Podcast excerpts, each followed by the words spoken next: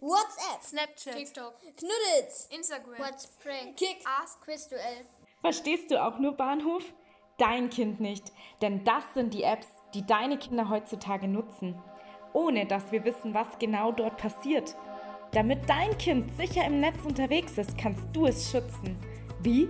Das erfährst du beim nächsten weltweit größten Online-Event gegen Cybermobbing. Stark im Netz. Am 1. Juni, dem Internationalen Kindertag. Melde dich und dein Kind noch heute an unter www.starkinsneue.de für Eltern und Kinder ab 9 Jahren. PS und für Pädagogen und Pädagoginnen.